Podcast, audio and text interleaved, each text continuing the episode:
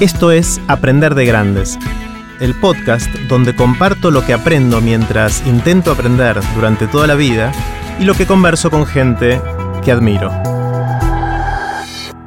Esta es la tercera parte de la conversación que tuvimos con Ricardo Siri, más conocido como Linears. En esta parte le hice el bombardeo típico de preguntas de aprender de grandes y las respuestas de Ricardo no tienen desperdicio. Pueden ver los links relevantes de este episodio en aprenderdegrandes.com barra. Los dejo con Linears. Ricardo, te voy a hacer un bombardeo de preguntas. Bombardeo. Son- bombardeo, ahí va. Eh, son todas cortitas, vos tomate el tiempo que quieras, Sí. obviamente, para responder cada una. ¿Hay algo sobre lo que hayas cambiado de opinión recientemente? ¿Algo que pensabas de una manera y ahora pensás de otra? Sí, generalmente sobre gente, Ajá. ¿no? Sobre gente que pensaba. Yo pensaba que, que, este, José López era muy buena gente. no, no tuve el gusto de conocer a esa gente. Pero sí, bueno, uno. Sobre todo gente que conoces al principio, no es que pensás que es mala o buena, pero uno tiene que estar todo el tiempo abierto a, a- poder aceptar, ¿no? Nuevas versiones de las personas.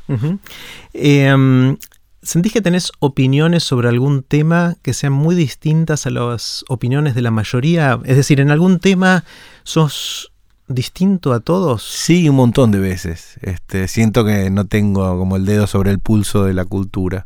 El, el- el principalmente me pasa con la televisión. Que veo la televisión y no entiendo, no puedo entender el éxito de algunos programas o de algunos personajes que es constante y eterno y están ahí. Y realmente no, viste, es, este, eh, a mí me sorprende el, el esfuerzo, la gente, el talento inclusive, y que el resultado sea algo tan este, feo, estéticamente, como desagradable, viste, como, pero bueno, este, pienso diferente que mucha gente, por lo visto, está muy porque bien. le Sí, va sí, bien sí. a esta gente. Eh, ¿Qué te sorprende? ¿Qué te asombra? ¿Qué son esas cosas que cuando vas y ves o escuchás o lees decís, wow? Eh, lo, cuando busco un... a- o sea, me gusta mucho consumir eh, cuento, historia. Si bien en forma de película, si bien en forma de libro, si bien en forma de canción, lo que sea. A mí me contás algo y yo ya te presto atención. Ahora, los que me hacen sentir wow, eh, es lo que, los que decís, que, ¿cómo hicieron? Son los que además de, de- de tener un talento, una destreza, algo, con lo que hicieron, eh, hicieron que la gente piense mejor, que sea mejor gente. Y no son muchísimos, hay casos, hay casos más grandes, más chicos, pero los más claros que yo encuentro son los Beatles o Chaplin, de este, no sé, Kino acá en Argentina, me parece que hizo eso, que hace que la gente sea mejor, más humana, sea mejor gente. Porque te están haciendo una crítica, te lo están haciendo de manera graciosa, pero están diciendo todos, loco, ojo, es fácil deshumanizarte en esta ciudad, en este momento, en este lugar. Vonnegut es lo mismo, John Steinbeck, a mí una de mis novelas favoritas es Las uvas de la ira, y es una novela sobre, la, sobre ser humanos, básicamente. Entonces esos son los que me hacen sentir wow. Además de que nos hicieron bailar a todos. Lo que dicen los Beatles no es muy original. Eh, All You Need Is Love. eh, si hubiese existido Twitter en esa época, le hubiesen dicho, eh, John Lennon, eso ya lo dijo Gandhi, puto, eh. John Lennon, ladri, eso lo dijo Jesús, eh. Pero el tema no es lo que dicen en el fondo, por ahí lo- es cómo lo dijeron. Y cambiaron lo que un montón de gente piense diferente, piense de otra manera. Dylan también. Esos son los que. No vas a ser más culto por escuchar a los Beatles o por ver películas de Chaplin, pero sos mejor persona después de 0,04%, no sé cuál es el porcentaje. Pero te va a costar más anular al pibe que está en la calle pidiendo guita en el, en el piso. Este, que todos lo hacemos en la ciudad, ¿no? Nos tocamos el bolsillo, hacemos el bailecito del bolsillo y seguimos caminando. Ahora, si del otro lado leíste Aquino, cuando volvés es más difícil decir, bueno, uy, hace frío, viste, en casa tengo frazada de más y este pibe está acá con frío. Mm. Eh, ¿Tenés alguna habilidad inútil? Sí. Este, todo lo que hago es inútil. Es absolutamente. Mi, mi, tra- mi trabajo es completamente. Si, si estamos en medio del apocalipsis zombie que va a or- organizar ahora Trump, eh, yo no, no sobrevivo ni un capítulo.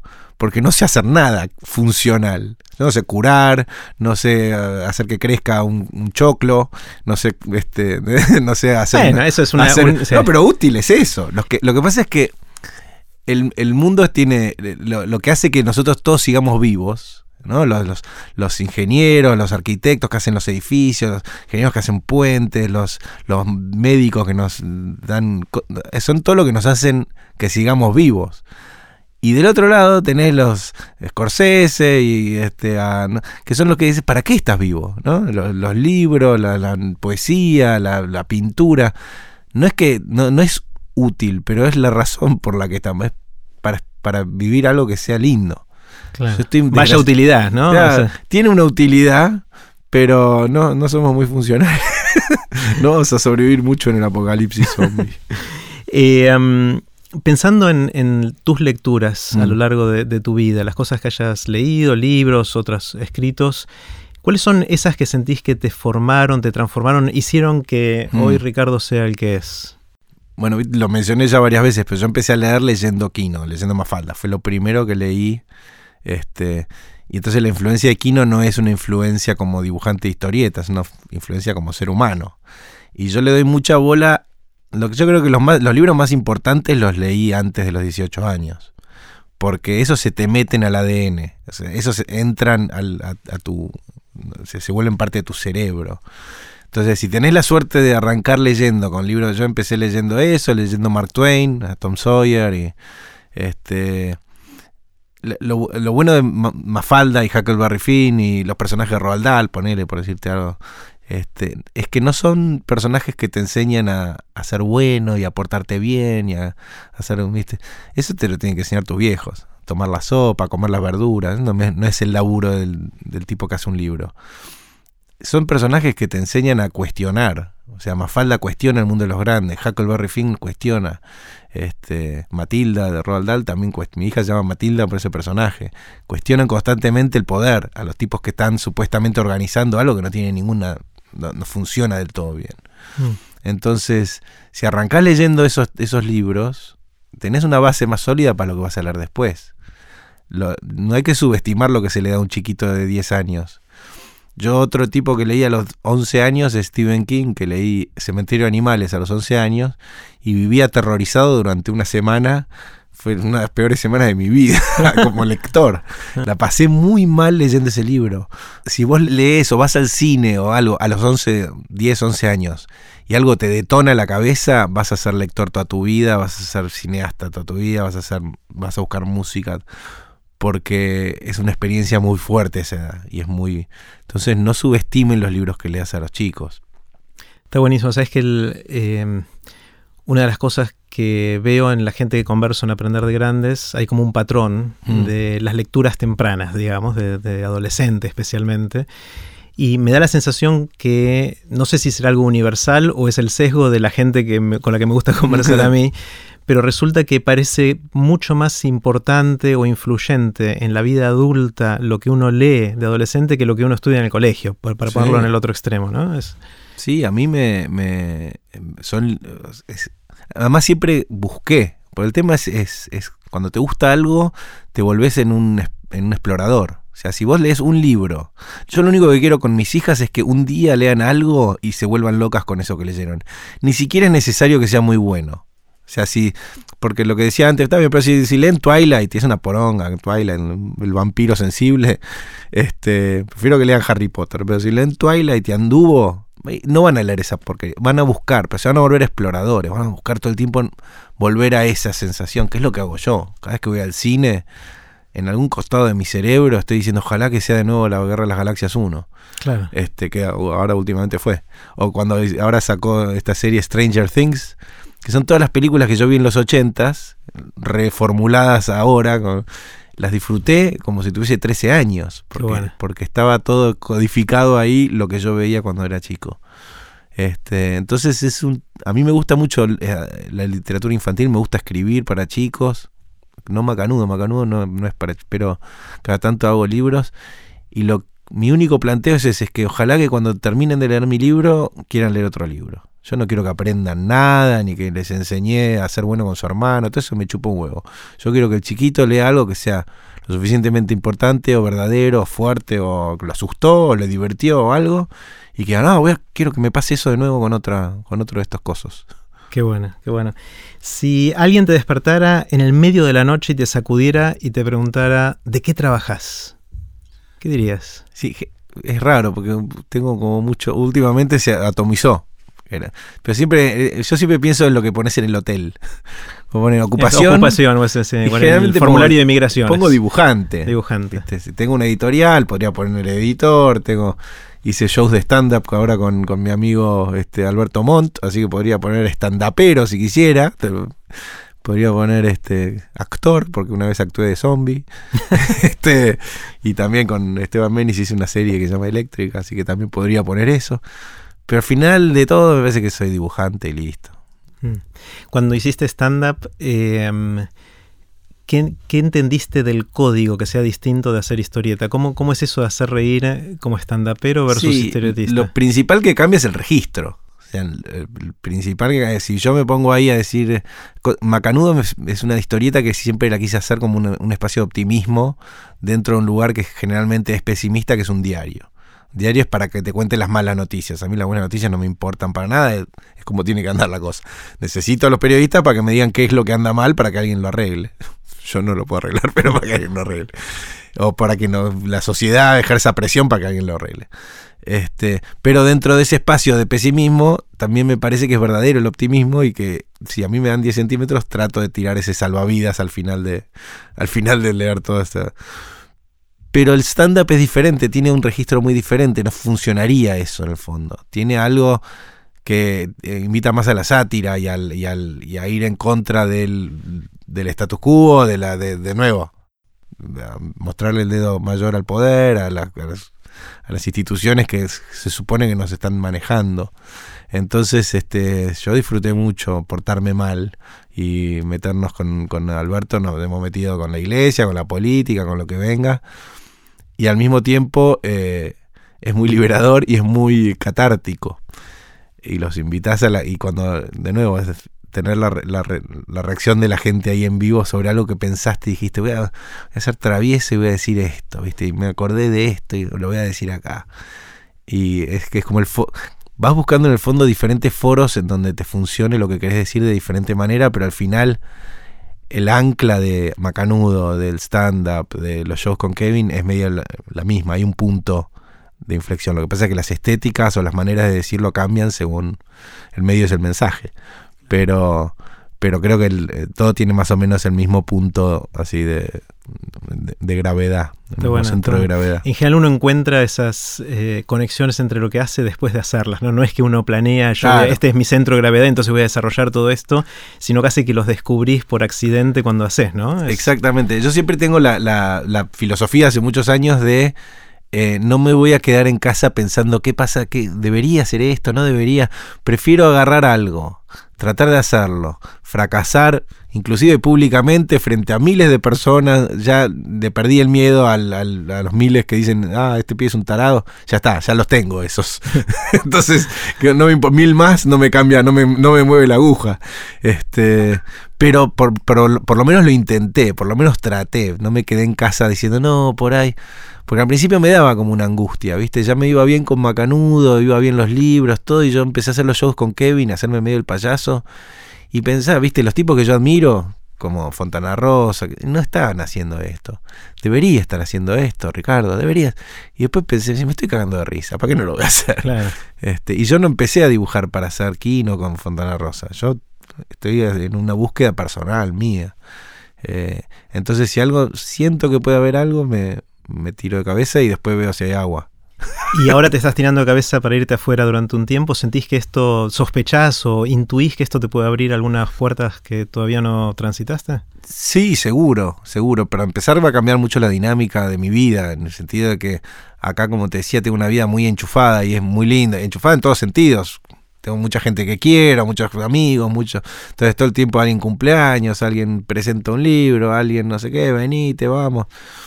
Y allá no, allá no tengo nada, tengo yo, mi familia, entonces quiero aprovechar eso para trabajar, para sentarme a dibujar con más tranquilidad, para y, sí, cuando cambias el. cuando- es como cuando apagás y prendés la computadora, está un poquitito más fresca, un ratito. Mm. Después va a ser lo mismo de siempre. Claro, claro. Eh, es interesante como mucha gente tiende a repetir las mismas anécdotas cuando las cuenta, ¿no? En, Mm. en los encuentros, en las cenas, en los encuentros con amigos. Eh, les conté que cuando fui a no sé qué y... Sí. ¿Tenés tu anécdota? ¿Cuál es, ¿Cuál es la anécdota que más contás, que más compartís? Tengo varias, no sé. Bueno, una, una medio rara que, que, que, que ahora me había dado por contar en el stand-up, pero la había contado varias veces entre amigos. Es entre graciosa y terrorífica. Era cuando era chico, por, eso ahí es cuando me enojo con, con la religión organizada, si querés.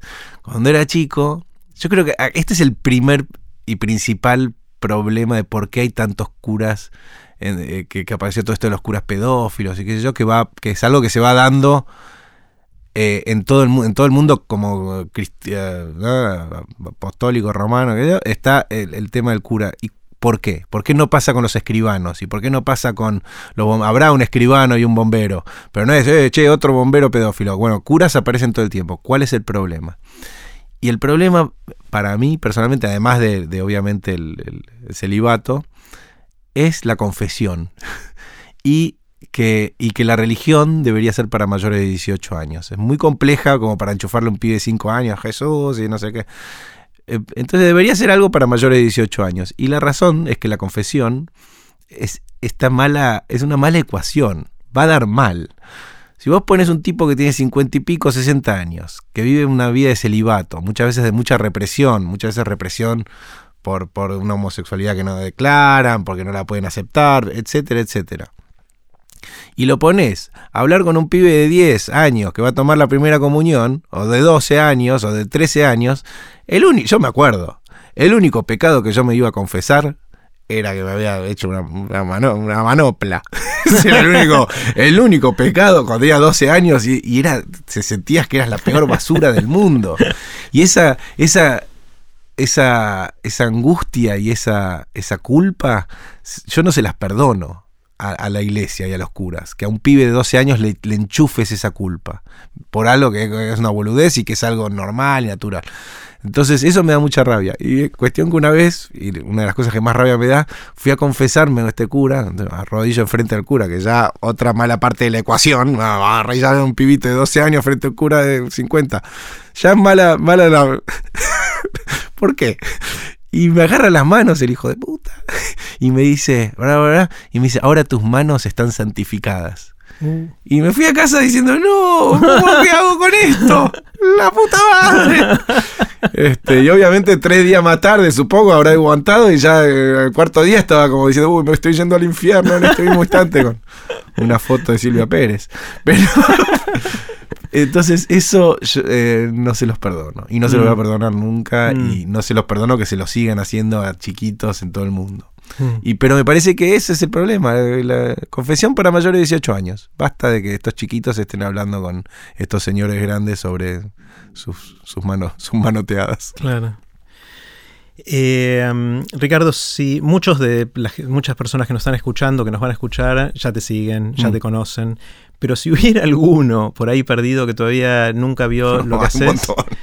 ¿dó- ¿dónde te encuentran? ¿Cuál es la mejor manera de, de llegar? Eh, yo creo que es- es- está todo ahí en los libros y en, en- eh, soy un promedio de las cosas buenas y malas que hice están ahí. Están algunas más codificadas que otras.